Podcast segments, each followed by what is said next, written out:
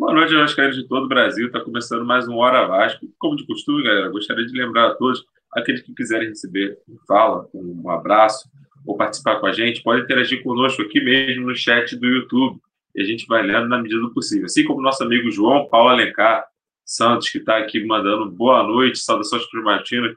Boa noite para você também, João. Forte abraço. Participe aí com a gente, manda sua pergunta, manda sua manda, manda sua participação e vamos fazer o nosso programa, o programa para o Vascaíno, dos Vascaínos para o Vascaínos. Hoje temos a Bia, o nosso amigo Renato, o Cadu não, Cadu não, porque hoje é aniversário de casamento do Cadu e ele está justamente comemorando. Então, parabéns para o Cadu, parabéns para a Fabi, são nossos amigos e vamos sem ele hoje esse desfalque aí, mas temos aqui um timaço pronto para comentar essa semana triste, semana triste para ser Vasco, semana difícil. Um abraço para o Luciano Vascaíno também, está mandando um abraço aqui, o Marcel Mota Marques, um abraço também. É, semana difícil, né, gente? O Zezeu vai ter que estudar muito essa semana. O Vasco derrotou, teve que estudar muito essa semana. O Vasco foi derrotado pelo Botafogo, 1 a 0 e foi derrotado pelo Curitiba também por 1 a 0. É, bobeirinhas defensivas que não podem acontecer. Gostaria que vocês comentassem esses dois jogos, começando pela Bia, claro, sempre, nossa integrante feminina, nossa, nosso B também, então só motivos para a Bia começar aqui a falar com a gente.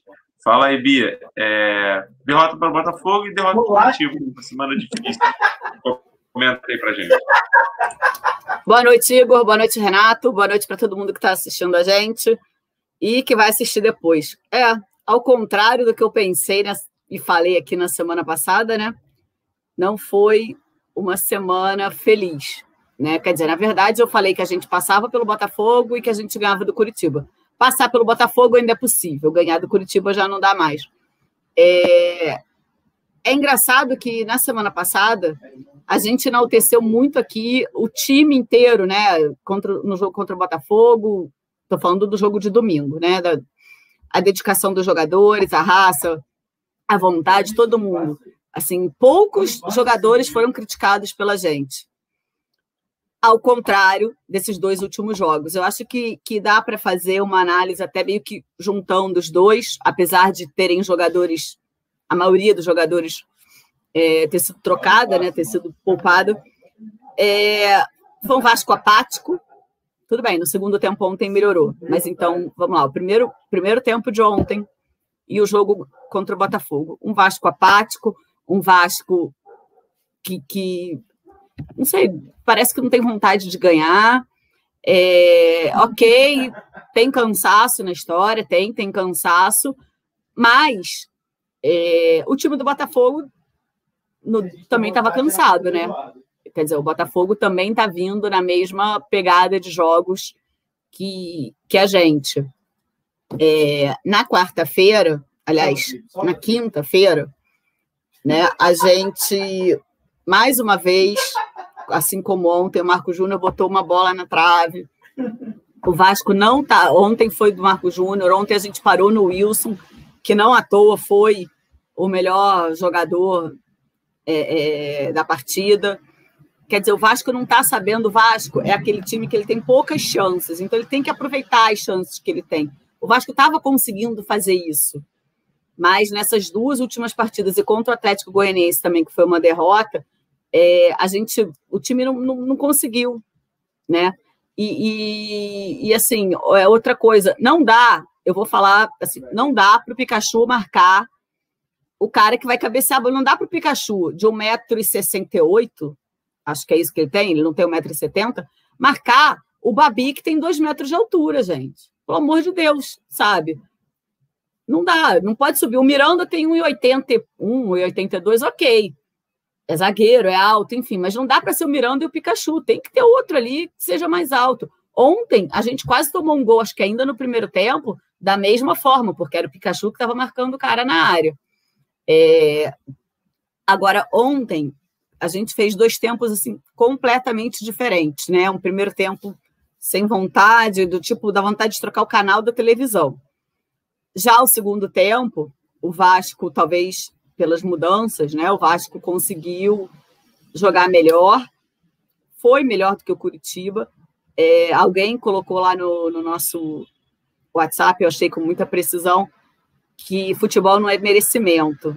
Porque se fosse, o Vasco ontem tinha ganho, sei lá, de cinco, né? Porque se a gente não para nem na trave, nem no Wilson, né? Foi a bola do Thales, foi uma bola do Marco Júnior, foram duas do Cano, e o Parede, que para mim errou muito naquele chute, né? Tanto é que, que o Wilson foi direitinho na bola, ele tinha que ter chutado cruzado. Agora, pelo amor de Deus, eu já falei isso aqui na semana passada, você até, Igor, defendeu. Pikachu não dá mais. Assim, a gente não pode perder três pontos por causa de um pênalti daqueles. Eu não estou nem falando é, é, é, se foi pênalti ou se não foi pênalti no, no, no Neto Borges, porque isso é uma outra discussão. Porque, por exemplo, se tivesse 0 a 0 a gente ia tapê da vida aqui, que foi pênalti no Neto Borges, mas não ia ter perdido três pontos. Não dá, não dá para um jogador como o Pikachu cometer um pênalti daqueles. E isso é a prova de que poupar jogador pode ser indiferente, porque o Pikachu foi um dos quatro titulares em campo ontem, né?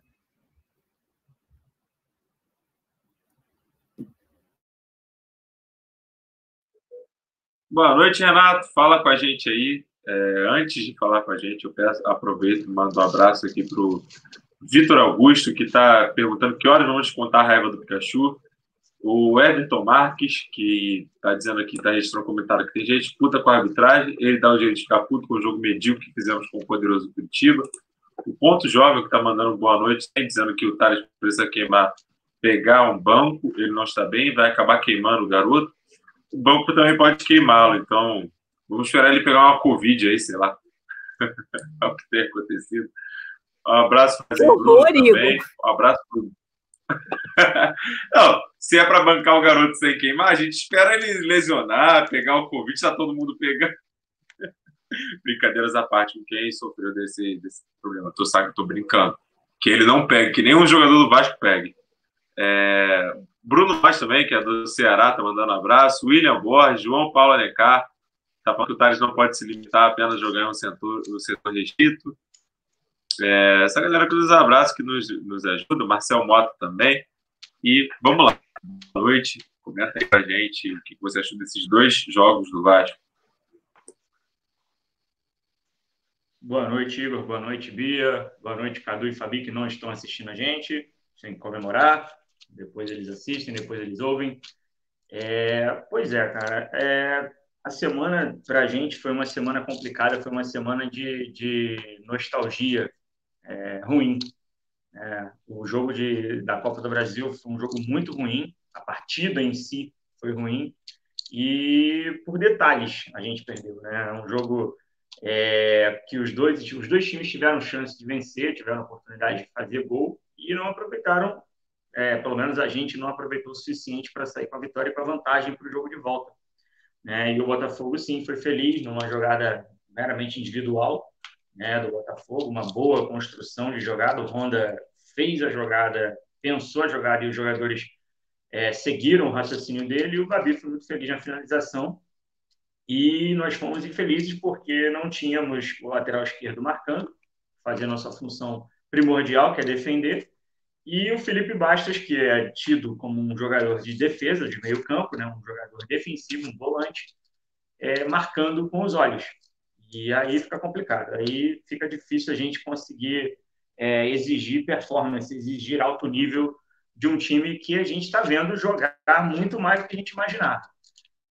Mas nesse, nessa semana, especialmente, infelizmente, isso não aconteceu. Nenhum dos dois jogos. Sobre ontem, é, sobre o jogo do Curitiba, a gente perdeu para um time que, na minha opinião, vai ser rebaixado, para um time que certamente o Jorginho, que é um nosso antigo conhecido, gosta muito do Jorginho, foi um dos melhores laterais que eu vi jogar, é, em família vascaína, jogou bem no Vasco, como lateral, em um curtíssimo período, e como meio campo ele foi muito produtivo, foi vencedor no clube, como treinador eu já tenho certas restrições em relação a ele, e ele mostrou, o time dele ontem mostrou que é um Jorginho, é um time ruim, um time com pouca imaginação, com pouca criatividade, um time que parecia até abatido em muitos momentos, quando o Vasco resolveu jogar futebol, que foi nessa semana só foram os primeiros 40, 30, 30, 30 e poucos minutos do segundo tempo de ontem, a gente viu a diferença que há entre os dois times. O que há, o que é um time treinado, bem treinado, que é o time do Vasco com o Ramon,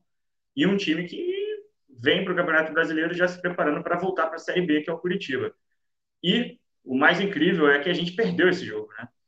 Porque no primeiro tempo a gente fez um primeiro tempo ruim, como eu disse, e o segundo tempo, é, quando a gente melhorou, quando a gente conseguiu produzir jogadas, é, a gente, como a Bia bem mencionou aí, a gente parou no Wilson. Né? O Wilson teve uma atuação muito feliz, é um bom goleiro, já com 30 e poucos anos, já quase 36, se não me engano. E ele teve mérito, fez defesas assim inesperadas, inacreditáveis. O Cano teve a sua cota, a sua oportunidade de, de deixar a marca e infelizmente não conseguiu, graças ao mérito do goleiro do Curitiba. E assim, o futebol é muito detalhe, né? A gente estaria, poderia estar falando de um empate aqui se a arbitragem tivesse sido coerente. É, o pênalti deveria ter sido dado, na minha opinião. Isso aí é uma, um assunto que eu não gosto de falar, mas é, é para mim é o assunto principal do jogo de ontem, porque o pênalti do Pikachu, para mim, é indiscutível. É, não importa se ele puxou com força, com menos força, ele não tinha que ter puxado. Foi uma atitude burra, estúpida dele.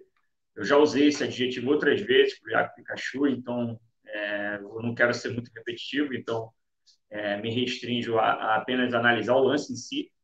E depois, é, no, no, no, final do jogo, a gente teve a, a, teria é, a dádiva do pênalti, né? como o Curitiba teve também a seu favor, o Curitiba não merecia fazer um gol, não criou nada suficiente para achar um gol e conseguiu através do pênalti. E o Vasco teve a chance, teria a chance de empatar o jogo se a arbitragem tivesse sido coerente e tivesse marcado o pênalti, porque aquilo ali é pênalti.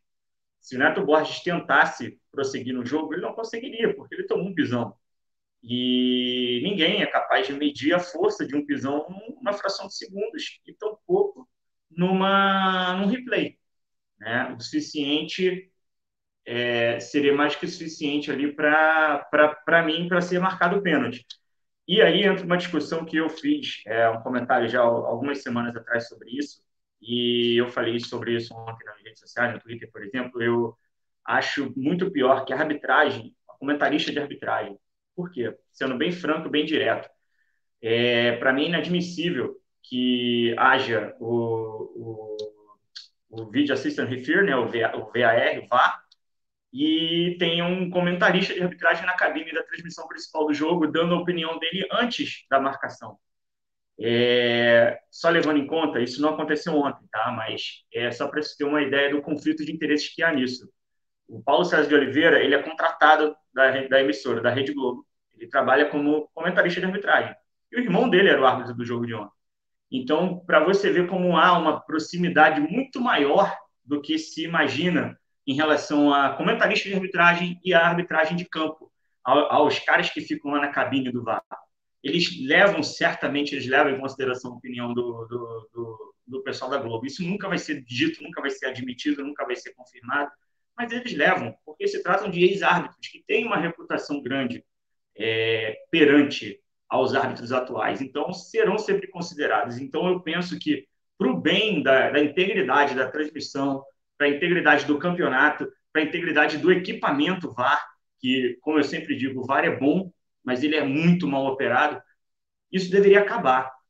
Eu não digo que a, a profissão comentarista de arbitragem deva acabar, eu não quero que ninguém perca seu emprego, mas isso tem que ser melhorado. Quer ver um exemplo? Não sei quem estava vendo o jogo na Globo ontem, eu assisti o jogo na Globo.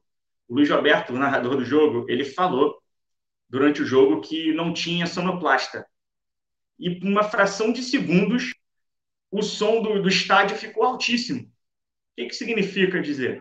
Significa dizer que tinha alguém, tinha alguém assistindo o jogo. Então, se o sonoplasta do jogo do Curitiba tem uma, um celular com Premiere, com Globo, e ele está assistindo, quem me garante que o VAR não faz o mesmo? Então, é, é Controle isso. de qualidade. É, eu, eu, eu, Foram duas vezes, Renato. Eu peço, eu eu, exatamente, eu clamo para que essas pessoas tenham bom senso e parem de fazer isso, porque prejudica a índole do campeonato, que já é um campeonato que já é marcado pela reclamação natural de favorecimentos históricos, de erros de arbitragem históricos, times A, B e C sendo favorecidos descaradamente. Parem com isso. Parem com isso. Está horrível. Está péssimo. Para. Não tem necessidade alguma do Sandro Meirahit entrar antes da, da, decisão do VAR e dizer: para mim não foi pênalti. Não houve. Como é que é? Ele usou uma palavra lá que eu nunca ouvi na minha vida. Não deve ter na regra. Eu não li a regra, não, não, li a redação da regra, mas eu tenho certeza que isso não está escrito lá. Ele inventou. Ele criou aquilo ali para justificar a opinião dele e isso pode ser comprado pelo VAR. É comprado pelo VAR e nos custou um ponto, pelo menos. Nos custou um ponto. Enfim, eu queria esclarecer isso. Para mim foi o lance, o lance capital do jogo, o lance crucial do jogo foi esse. Para mim foi decisivo, era o último lance do jogo. E para mim compromete é, totalmente toda a, a, a estrutura que há em torno do jogo em si. A gente vai discutir mais para frente sobre a questão de poupar jogador ou não e tal, isso aí tudo teria sido, teria um novo enredo, um novo, um novo, um novo rumo, esse, essa conversa teria um novo rumo se o pênalti tivesse sido marcado tivesse sido convertido, porque tem essa questão também, né? A gente pede os pênaltis, reclama dos pênaltis, mas a gente não sabe nunca se vai ser convertido, mas ter a chance de bater o pênalti era obrigação, era um direito nosso, e isso não aconteceu. Mas é, eu concordo. Mas você não acha também que o Pikachu é mais culpado ainda do que a arbitragem? Sem dúvidas, sem dúvidas. O Iago Pikachu, como eu disse, ele, ele mais uma vez, ele, ele são muitas, cara. Isso eu vejo, eu vi muitas vezes o Iago Pikachu fazer isso. Só que o time do Vasco era muito pior do que é hoje. Então, os erros do Iago Pikachu eles eram encobertos por gente muito pior do que ele. Hoje que a gente tem uma organização maior, um time melhor, uma coisa mais arrumada, ainda tem falhas. Como você falou, Bia, é inadmissível que o lateral direito, a gente, a gente sabe isso é antigo no futebol. O defensor, a gente teve laterais altos, por exemplo, vem na minha cabeça o Paulo Roberto, um lateral alto nos anos 80. A gente tinha laterais que não eram tão baixinhos assim como o Pikachu, mas recentemente a gente teve outros laterais que eram altos. Então, é, isso é uma deficiência do time que deve ser corrigido. O Iago nunca pode ser o zagueiro, o, o defensor a dar o combate no atacante que está no segundo pau. Nunca. Isso tem que ser treinado, isso tem que ser bolado, tem que criar um jeito para que isso não aconteça. Aconteceu duas vezes e nos custaram também resultados negativos no jogo com o Botafogo e no jogo de ontem. O Mazinho está falando aqui, já falou duas vezes isso. Se ele não faz o pênalti, seria gol do mesmo jeito. Eu não sei se seria gol do mesmo jeito. Mas se fosse gol não do mesmo também. jeito, ok. Hã? Você acha, Igor, que seria? Também não sei. Acho que pois é, não, sei. não dá para cravar se seria gol ou não seria. Exatamente. Agora, aquele jogo com o Botafogo, eu também acho, eu concordo com o São Paulo. Né? Eu acho que o atacante não ia chegar, eu acho que não ia ser gol. Agora, se fosse gol, ok, a gente levou um gol normal de jogo. Sim. Sabe? Faz, faz parte do, de, do, do negócio. Não dá apresentar o pênalti bobo. Eu prefiro, assim, eu prefiro não, é menos pior você levar um gol de bola rolando, enfim, do que perder por um pênalti daqueles que o Pikachu cometeu. Sabe? Para mim, o pior é isso. Agora, tem uma outra, uma outra questão da arbitragem que eu gostaria de falar. Eu sei que é a regra. Eu sei que o Fernando Miguel adiantou. Mas, no meu entender, Bia, aqui humilde, tem um jeito, tem, tem que mudar essa história do batedor poder dar aquele pulinho, não sei que nome que dá aquilo, que o Sabino fez. É completamente diferente, por exemplo, do pênalti que o Reinaldo bateu. O pênalti que o Reinaldo bateu, é claro, o Fernando Miguel dá um pulo para frente, ok, vamos voltar. Agora, o pênalti de ontem, o Fernando Miguel pula também, porque o Sabino finge que vai chutar, não chuta e depois ele chuta. É óbvio que o cara foi, não dá tempo do cara ir voltar. Eu não estou falando isso porque eu sou Vasco, eu acho que eu falaria isso para qualquer, qualquer goleiro. Então, assim, você, na verdade, é, é, partindo também do que o Fernando Miguel já veio que adiantando, do que o Fernando Miguel falou hoje, você, na verdade, você beneficia o, o, o, réu, sei lá, beneficia o, o, adversário duas vezes. Uma, porque ele pode fazer esse vai e vem, aí o goleiro pula e, e, e o, o, joga, o goleiro pula e acaba adiantando, se o jogador perder, volta o pênalti. E a segunda é trocar o jogador, o batedor. Né? Então, assim, eu acho que tem que. Ok, o goleiro, o goleiro pulou, tá errado, tá. Ok, vamos voltar ao pênalti. Mas também vamos falar lá pro atacante que ele não pode fazer aquilo, tem que chegar e chutar a bola e pronto, acabou. Assim não... como, assim como a paradinha foi banida, assim como a paradinha foi banida para defender o goleiro, né? Que era uma Exatamente. vantagem danada para o goleiro, o jogador chegar, dar a paradinha. Isso para mim é como se fosse uma paradinha. O cara chega com toda a cara de que vai chutar, pula e para. Aí vai e chuta. Chutou mal pra caramba e o Fernando Miguel pegou. Mas como é que o goleiro vai adivinhar que o jogador, no meio da, da corrida dele, vai dar um pulo e vai parar? É como se fosse paradinha para mim. Também concordo com você, Bi. O Exatamente João Paulo está falando aqui. Que... Eu ia falar isso. É, é, é, é uma segunda paradinha, digamos.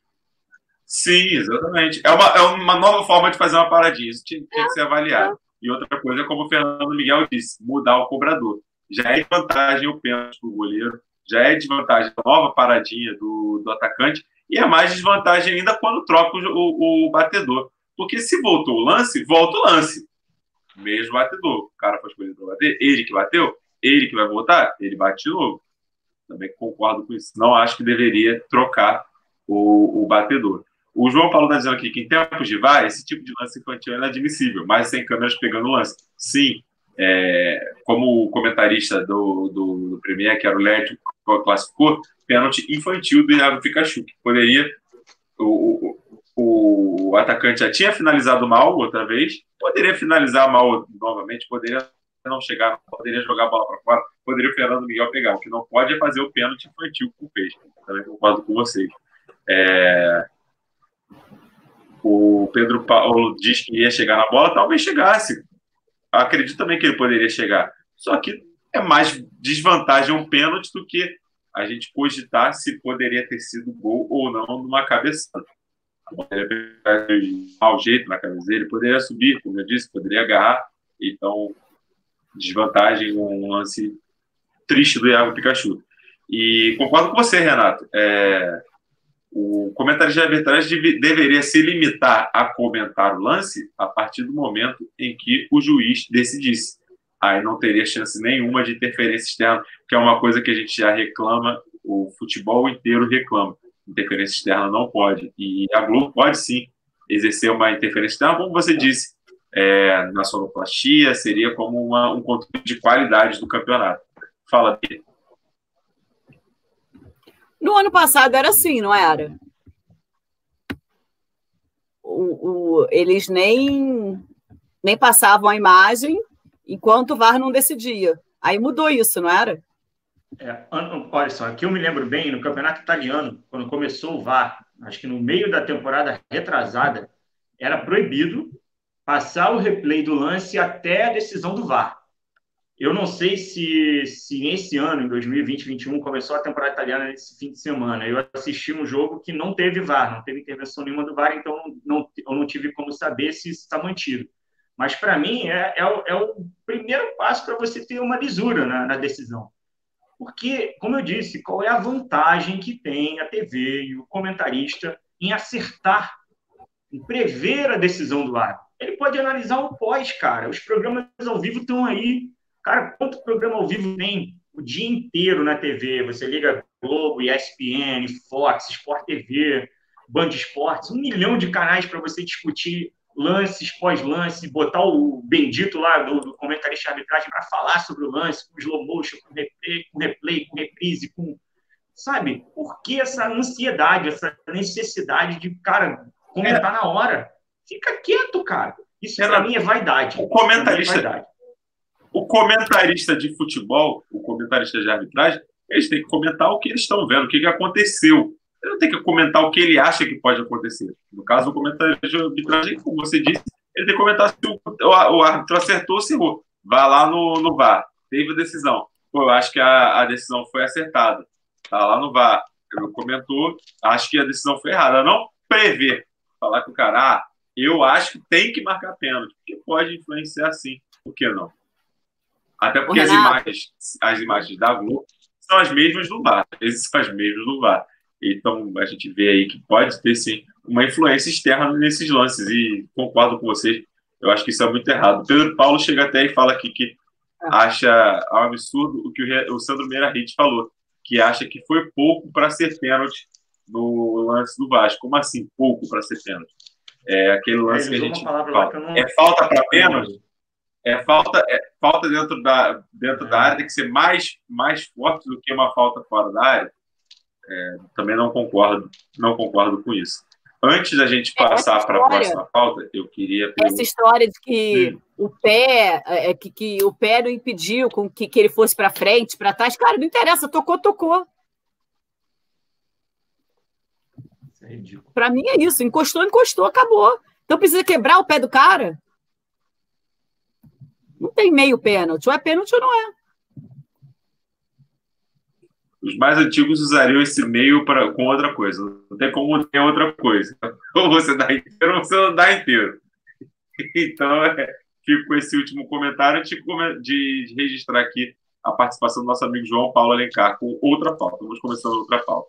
Com a volta de Andrei, Marco Júnior, com a volta de Andrei, Marco Júnior merece titularidade contra o Botafogo, pois o mesmo jogou bem nas últimas partidas. Já que Ramon não tira o Felipe Vaz, vocês concordariam em ir com esses três volantes?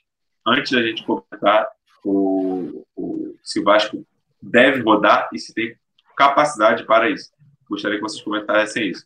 O voto de Andrei, Marco Júnior merece titularidade contra o Botafogo. A gente sabe que o Andrei hoje é uma unanimidade no Vasco. É um jogador que faz falta, é um jogador importante, jogador de saída de bola, é um jogador que dá combate também. Vocês reservariam um espaço nesse time para o Marco Júnior ou deixariam o Marco Júnior da forma que está, como um desafogo, uma peça para compor o elenco? Quem de vocês pega essa primeiro?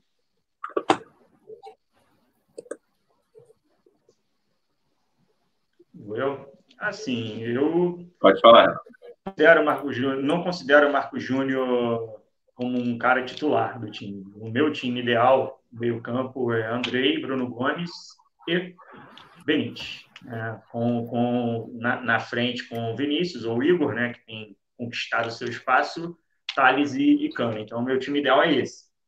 Com a realidade que a gente tem hoje, né, com as lesões, com a, com a doença, com os jogadores que estão afastados, o Marco Júnior, para mim, é um jogador que hoje tem tido mais relevância pelo bom jogo, pelos bons jogos que fez, principalmente o jogo do Campeonato Brasileiro contra o Botafogo. Acho que ele está numa, numa condição até melhor do que o Felipe Bastos. Né? E não é difícil estar numa condição melhor que o Felipe Bastos. Eu, é, como eu disse anteriormente, acho que ele, é, ele finge que marca, isso é um problema a, ausência do André escancarou o quanto o André faz o dele e o do Bastos no meio de campo do Vasco.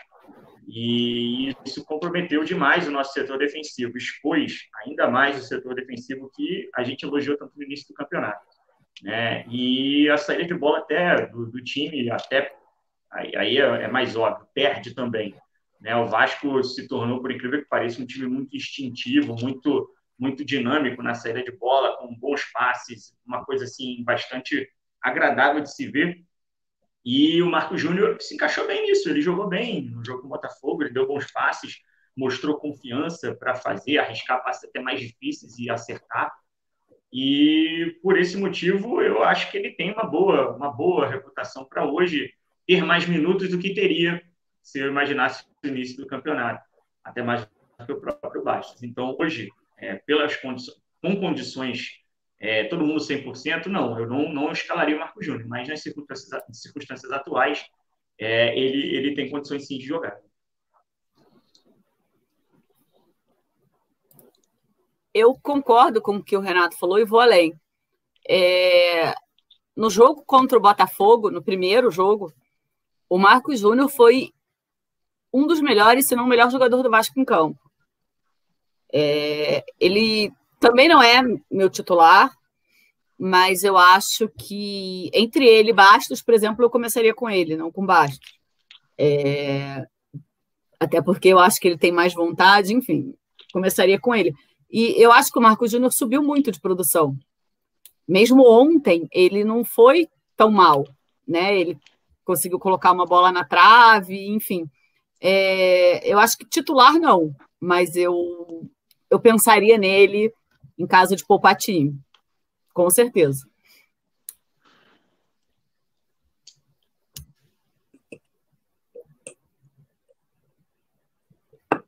Agora, respondida a pergunta do nosso espectador, nosso amigo, é, mandar um abraço para o Fábio Queiroz também, está com a gente aqui. O Lourenço Baia está pegando. A pergunta é essa mesmo: pisão no meio de campo seria alta? Vocês acham que esse, mesmo pisão no meio de campo seria falta? Com certeza. Tá respondendo. Sim, também concordo. Uh, eu, eu, Bi e Renato compartilhamos a mesma ideia. Eu acho que sim, seria falta sim. Só que é, é aquilo, o critério de dentro da área parece que é diferente para fora da área. É, mandar um abraço para o nosso amigo Fábio Queiroz, que é de Brasília, está aqui com a gente também, está sempre com a gente. Esse jogo era para ganhar fácil, agora vamos avançar na Copa do Brasil, virou obrigação. Falando em obrigação, o Leandro Castanho classifica como uma semana mais importante do Vasco no ano. Essa que a gente Botafogo na Copa do Brasil. Mas, voltando a, a, esse assunto, agora que a pergunta foi respondida, é, gostaria de perguntar a vocês também. É, já sabemos a opinião de vocês, mas, claro, registrar para os nossos amigos, novamente, se vocês concordam com poupar jogadores. Eu adianto a minha oposição, eu acho que contra o Curitiba, não. A Bia, eu já sei até a opinião dela, não vou adiantar, mas acho que contra o Curitiba, não. Acho que era um jogo para vencer, um jogo muito importante para vencer, pontos que não podem ser perdidos. É um empate para mim, naquele momento estava bom, mas prontos para serem perdidos e que não acho que não deveria ser poupado. Mas como, a, como eu estava conversando antes do jogo, é, o atleta sente também, né, Bia? O atleta sente, a gente sente, com certeza o atleta sente. Então, eu deixo para você complementar esse comentário. Fique à vontade. O que você acha? Poupar ou não poupar? E se o Vasco tem elenco nesse momento, tem condições de poupar e manter o nível de atuações. Jogar e jogar para vencer, é claro. Olha, eu acho que são coisas diferentes, tá? É... Poupar, eu acho que tem que poupar. Por quê? O descanso, ele é tão importante quanto o treino, ir para jogo. Óbvio que se, os nossos, se muitos dos nossos titulares já não são tão técnicos, imagina os reservas. Aí é uma outra questão. Mas eu acho que tem que poupar. Eu acho que, tudo bem, concordo com o seu pensamento. É, é, vamos dizer, faz sentido o seu pensamento de que o jogo contra o Curitiba não é um jogo para poupar, porque é mais fácil você ganhar, quer dizer, teoricamente, né? É mais fácil você você ganhar do Curitiba do que ganhar de um outro time que é tecnicamente superior. Não estou menosprezando o Curitiba, mas o Curitiba era o lanterna da tabela até ontem. É, mas se não poupasse, será que o Benítez ia conseguir jogar bem na quarta-feira, que é um jogo importante? Assim, ok, eu concordo e assino embaixo que o brasileiro é, é melhor ter três pontos no brasileiro do que classificar na Copa do Brasil, porque a Copa do Brasil é um campeonato mais difícil. Mas, cara, se a gente conseguir passar do Botafogo, pelo menos no bolso, são quase 3 milhões de reais. A gente está precisando e muito disso agora. Né? E depois vem os times da Libertadores, vai ficar um campeonato mais difícil.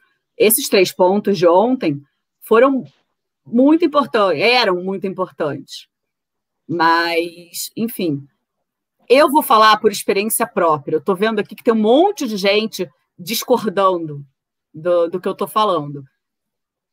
Eu já cansei de falar aqui para vocês. Eu corro. E ontem eu corri aqui na praia, eu, eu corri 15 quilômetros. Eu hoje estou que eu não consigo, assim, várias, várias. Dói. E olha que eu treino toda terça, toda quinta, todo domingo eu, eu, eu tenho uma preparação, eu faço musculação. Imagina o cara, o desgaste deles é infinitamente maior do que o meu, do qualquer, um, do, do qualquer outra pessoa. O cara tá treinando, o cara tá, tá jogando quinta, domingo, quinta, domingo, viaja. É, não, não é a mesma coisa. Gente, tem que descansar, sabe? Vocês dá um Google aí depois vocês e vê qualquer, qualquer preparação. Quando você está se preparando para uma maratona, por exemplo, você não treina cinco dias na semana, sete dias na semana. Você treina no máximo três ou quatro, quando muito cinco. Você tem que descansar, sabe? Ele é bem pago para isso, mas o que, que adianta ele ser bem pago para jogar e depois ter uma, uma, um, problema muscular, como a gente está aí com o Breno, por exemplo? Entendeu? Não adianta, gente. Descanso faz parte. Sabe? Tem que jogar. O ideal seria jogar todos os jogos, isso é óbvio. Mas o ser humano é um é o ser humano, não é uma máquina. Entendeu? A fisiologia não liberou. O Castan estava sendo poupado. O Benítez Vocês viram a diferença do Benítez? Ele foi poupado e depois como ele jogou contra o Botafogo? Eu acho que é isso. O ser humano não é uma máquina. É muito fácil dizer, ah, o cara ganha bem pra caramba, tem que jogar. Cara, você também ganha bem pra caramba e trabalha de segunda a sexta. Se te colocarem lá para trabalhar no sábado e no domingo todo fim de semana, você vai ficar pé da vida. Vai chegar um momento que você vai ter um treco. É isso. Desculpa, mas eu acho, é a minha opinião. Eu acho que tem que poupar, porque o descanso é tão importante quanto. O Fluminense poupou o Nenê. O, o Santos poupou o Marinho no jogo do fim de semana retrasado. Qual foi? Que ele entrou só no segundo tempo, porque estava empatado, aí ele entrou e fez o gol. Assim, não é só o Vasco que está poupando. Eu acho que tem que poupar. Mas um jogador corre sim mais de 10 quilômetros por jogo, e o jogo deles, e, e, e o deles é muito pior, porque quem corre na rua, por exemplo, você corre 15, 20, 30, 40 quilômetros numa velocidade constante. Eles têm arranque, eles vão e voltam, vão e voltam. É muito pior, é muito mais desgaste. É, então, assim, eu, eu costumo ser contra poupar jogadores. Eu acho que o Renato Gaúcho, que é o grande mestre nesse, nessa arte aqui no Brasil, ele criou e deu certo. Um brasileiro adora copiar os outros, né? não ter muita criatividade, não ter muito senso crítico. É, deu certo, porque ele ganhou uma Libertadores, ganhou uma, um Campeonato Gaúcho, ganhou Recopa, enfim, ganhou os troféus lá do Grêmio e com a marca característica dele, ele se impôs. O Renato, de técnico ultrapassado e, e folclórico, se tornou um estudioso, um gênio, por ter ganho esses títulos todos fazendo isso. E aí começou essa cultura aqui no Brasil. Veio ano passado um técnico para cá, o nosso rival, que não fazia isso. E o resultado foi, foi aquele, que a gente sabe. Então, assim, eu sou contra. Porém, eu vou pegar a palavra que a Bia usou, o ideal o ideal era que tivéssemos um calendário decente. O Campeonato Brasileiro fosse disputado aos fins de semana e o meio de semana servisse para preparação ou para jogos de Copa. É, o Vasco está na Copa do Brasil, está na Copa Sul-Americana, tem time na Libertadores, tem time disputando estadual. Então, é, o ideal era que não tivéssemos esse calendário alucinado, trepado, com jogos é, de três em três dias. Com esse calendário, com esse cenário, que não é o ideal, aí sim, eu não tenho como ser contra isso. É, não tem como não poupar jogadores. É uma questão de necessidade. Existe uma bola de cristal dentro do clube que o cara olha, passa a canela do Benítez e vê ali, não, o Benítez vai se lesionar, vou tirar ele do jogo. Não, existem equipamentos, existem mecanismos para você prever quando o jogador está perto de se lesionar, pelo desgaste. Pelo desgaste. E eu tenho certeza que no Vasco não é uma decisão é, única, exclusiva do Ramon isso. Ramon não chega e fala, acorda de mau humor e vai, ah, vou tirar o Benítez hoje, porque ele, eu, eu acho que ele não está correndo. Não, cara, é um, é, um, é um, existe um trabalho, é um clube profissional, é um clube de. O Vasco é um clube de alta performance. O Campeonato Brasileiro é de futebol profissional, não tem peladeiro, não tem. A gente é peladeiro, a Bia é quase profissional, pelo que ela fala, e correr 10 quilômetros é coisa de profissional. Eu não corro nenhum. E mas, cara, eles são exigidos o tempo inteiro. Você falou tudo, Bia. O cara, além de correr mais de 10 quilômetros, ele sobe, ele salta, ele chuta, ele divide, ele, ele pensa. Então, é tudo, tudo gera um desgaste. Então, infelizmente, pelo calendário que a gente tem hoje, eu sou obrigado a concordar em termos com o Renato Gaúcho e sua tese de poupar todo mundo. Entendeu? É, é, chato porque a galerinha fica incomodada com cartola, é chato porque a gente fala essa coisa de ah, mas eles são muito bem pagos. Cara, eu nem entro nessa discussão. É uma lenda, é, é, são várias lendas que tem o futebol, de vez em quando o cara se interessa por futebol e solta uma dessa e sai. E a galera que gosta de futebol, que acompanha, cumpre esse discurso. Ah, o jogador ganha muito bem. Cara, ele ganha muito bem. A gente está aqui falando de futebol por quê? Porque o futebol mobiliza milhões de pessoas, porque o futebol arrecada milhões.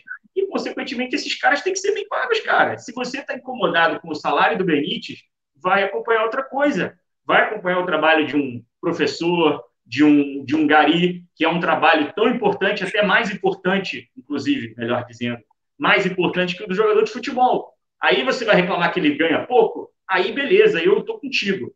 Mas agora, exigir e reclamar que o jogador de futebol ganha muito e ele tem que jogar todo domingo e quarta, cara, desculpa, você está acompanhando o esporte errado. Você está vindo descontar sua raiva, a sua frustração de alguma coisa nesse esporte. Entende? É a minha opinião, eu acho isso. Então, como eu disse anteriormente, resumindo, eu sou contra poupar jogador. Para mim, o cara tem que jogar porque, dentro do calendário decente, há condições disso acontecer. Porém, no calendário brasileiro, que está longe de ser decente, não tem como, é inevitável, vai acontecer. Como eu disse anteriormente, não é, é uma escolha, é uma obrigação, acaba se tornando obrigatório para o clube e para o time rodar esse elenco, infelizmente. O João Paulo, ele fala que, que não é. Só, só, deixa eu registrar o comentário do João Paulo ah. aqui.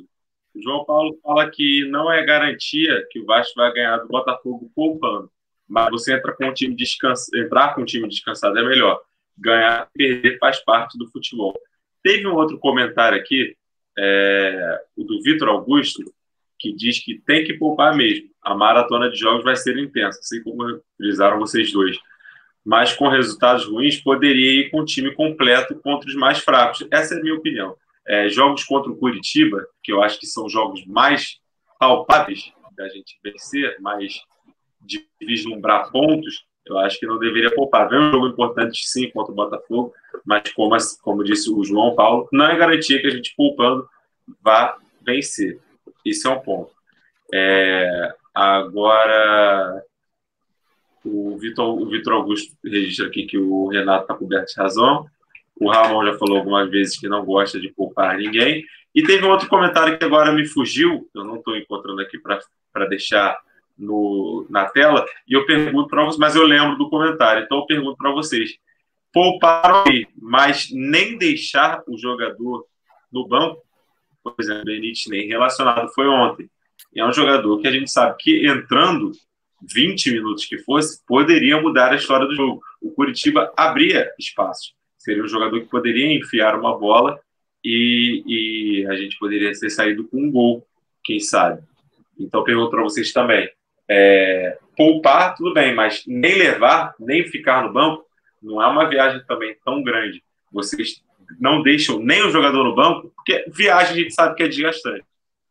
Pode ser uma viagem de avião, mas viagem desgastante. Porém, nem no banco, vocês concordam também com isso? Eu concordo. Onde é que ficaram o Nenê e Galhardo no fim de semana?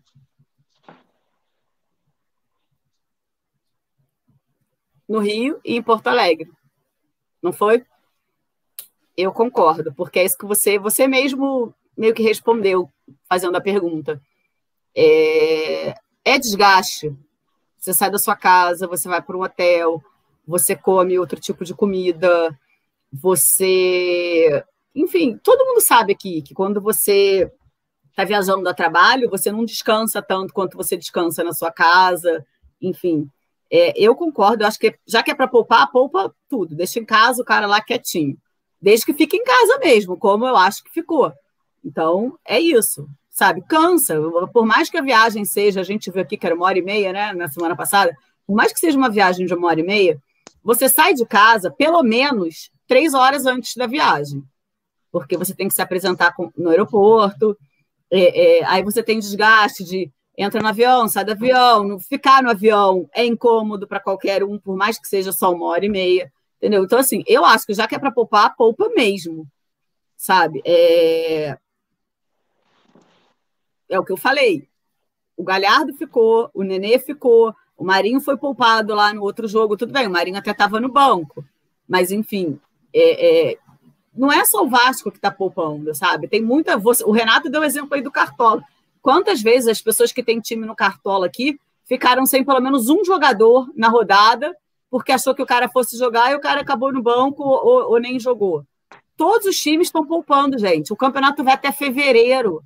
A gente está em setembro, está tá terminando setembro, mas o campeonato vai até fevereiro. Não vai parar, vai parar quando muito para Natal e Ano Novo. No Carnaval vai ter campeonato. Então, assim, cara, tem que poupar. E alguém falou aqui que um árbitro é, é, corre mais do que o jogador. Não, menina, não. Não corre. Enquanto o Renato falava, eu fui apurar aqui. Tem jogador, jogador de meio campo, um volante, chega a correr até 15 quilômetros numa partida. E um árbitro, quando corre bem, corre 9, 10. Então, assim, gente, 15 quilômetros é coisa pra caramba. E volto a dizer, não é uma coisa, uma velocidade constante. Você fazer 15 quilômetros indo e voltando, pula, cai, faz, dá, é muito pior. Então, assim, eu, eu espero que vocês entendam só, só isso. Minha, do pensamento é isso. William Borges, o William Borges pergunta aqui: quanto poderoso será de Goianiense o Vasco viajou? Não, contra o Atlético Goianiense o Vasco não viajou. E o Benítez foi poupado. Então o Benítez foi uma sequência de é, poupado, titular, titular, poupado. Eu acho que poderia pelo menos estar no banco. Eu concordo, Igor. Eu acho assim. Descanso ele tendo. Já vai, uma, já vai para mim um contraponto do que eu disse anteriormente sobre jogador de futebol. É, existe um ponto que aí é um ponto para mim específico do jogador sul-americano, principalmente brasileiro. É, o jogador brasileiro ele é muito paparicado em muitos aspectos dentro do, do, do meio esportivo, tá? dentro do campo, na, na relação com, com treinadores, com dirigentes. É, é, ainda é, em 2020, para muito time, para muito jogador brasileiro, incômodo sentar no banco. O cara, a vaidade do cara, ela fica em primeiro lugar e ele não topa esse tipo de coisa. Eu fico imaginando é, o Ramon chegar e falar para o Benítez, vou falar para o Leandro Castan. O Castan eu já não sei, porque é um cara mais experiente, jogou na Europa há muito tempo, né? Mas falar para esses caras assim: ó, você vai viajar com a gente para Curitiba, mas você vai ficar no banco. Só vai entrar se precisar. Uma eventualidade lá, se Deus me livre, alguém se lesionar, alguém for, for expulso, e você entra. Do contrário, você vai ficar só com a gente lá. O cara é funcionário do clube, cara. Ele tem que teoricamente, ele tem que. Ele vai, como a Bia falou, tem o contraponto aí, tem o lado ruim, que é o deslocamento, a viagem, o hotel, a concentração, um dia a menos com a família. Isso gera aí que entra onde eu entrei, é essa parte que eu falei do paparico. Isso é para agradar o jogador. Benítez, fica aí no Rio. Não precisa vir nem para Curitiba. Fica aí com a tua família. Não sei nem se Benítez é casado, enfim. Mas vou usar o exemplo do Castanho, é mais fácil ah, fica aí com a tua família, não precisa vir não, passa um fim de semana com eles aí, relaxa, sabe? É, é para mim essa sensação. Você não pensa muito no, no, no coletivo, no, no time, na, na, performance. Você tem o Marcelo Alves que está chegando agora no clube, está se adaptando e pode cometer um erro infantil no início de jogo, ser expulso e aí você vai colocar quem? O quarto integrante, o quarto reserva, é o Ulisses. Podendo ter o Castan no banco, o Castan estava passando o fim de semana com a família se o Castan chegasse e falasse, não, cara, eu quero ir, eu vou viajar, eu faço questão de estar junto de vocês nessa hora, a gente precisa dessa vitória. Poderia acontecer também, entendeu? Então, eu acho que entra muito nessa coisa da vaidade. Aí, como eu disse, entra o lado do, da vaidade, do, do tratamento ali, do dia a dia, de ganhar a confiança do cara, ser um cara maneiro, administrar o elenco, administrar a motivação dos caras. Acho que entra muito isso aí. O jogador, ele dificilmente ele aceita a reserva. Tem exceções aí. Tem jogador com 39, 40 anos que tem aceitado ficar no banco. É, o Fred é um exemplo disso. É, o Ganso, que não parece ter 40 anos, ele tem a idade mental já de mais de 40 anos também, tem aceito numa boa. Então, tem outros exemplos aí pelo Brasil. O da Alessandro também. Então, são caras que já estão no final da carreira. O Zé Roberto ficava. Então, Ainda está meio difícil aqui no Brasil para botar um jogador de 28, 29, 30 anos dizer assim, você vai jogar 18 minutos, 22 minutos, 25 minutos. Talvez você nem jogue, você viaje, mas não jogue.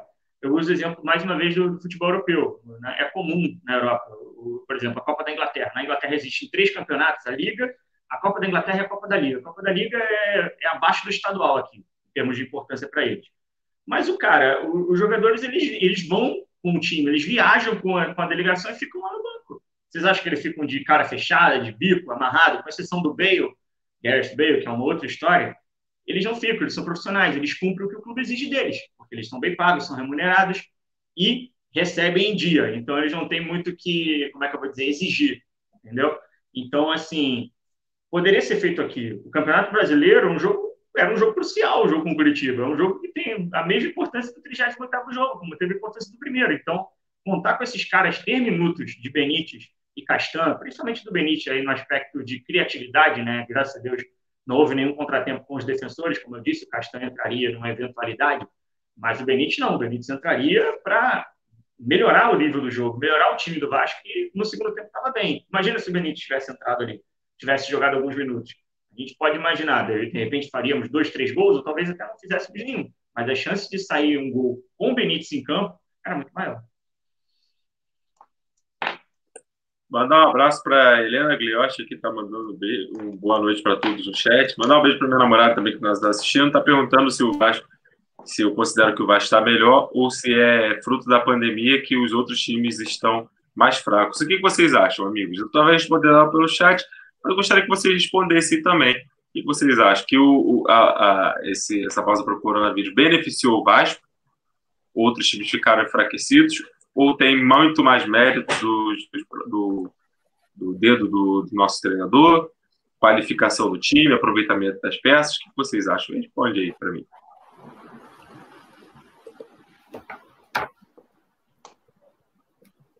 Eu, então, acho que tem os dois. Acho que tem os Pode. dois, Igor. Acho que tem, tem, tem qualidade, como eu venho dizendo ao longo das semanas aqui, o trabalho do Ramon, para mim, é bom, muito bom.